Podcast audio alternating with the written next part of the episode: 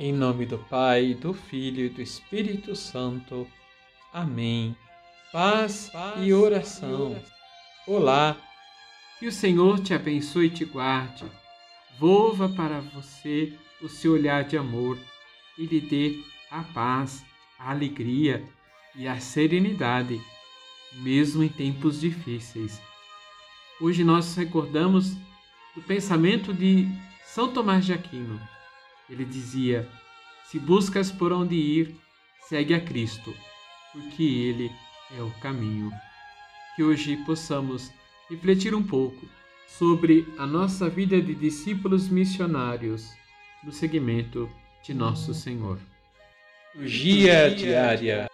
Tendo Jesus deixado as fronteiras de Tiro e da Sidônia, na Fenícia, ele retorna para a Palestina fazendo a rota mais longa, cruzando o território da Decápolis.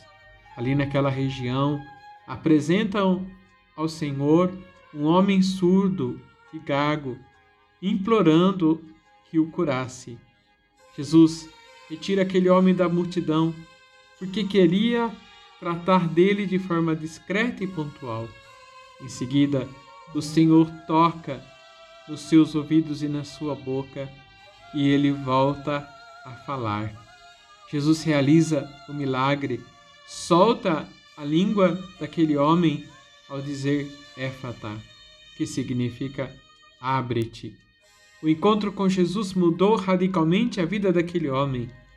O gesto de Jesus é para nós significativo, pois assim como se abriram os ouvidos e a boca do homem, somos chamados a sermos discípulos do Senhor, como ouvintes e proclamadores da Sua palavra.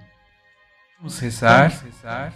Toca-nos, Senhor, e liberta-nos de todo mal, de toda a surdez que nos impede de ouvir a vossa palavra, de vos seguir, de toda a gagueira que nos impede de falar do teu amor para os homens.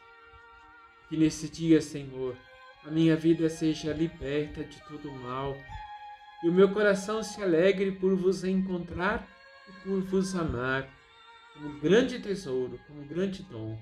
Porque o teu amor nos basta, Senhor, para encontrarmos forças e continuarmos a nossa jornada até o céu. Receba a bênção do Deus Todo-Poderoso, Pai, Filho e Espírito Santo. Amém.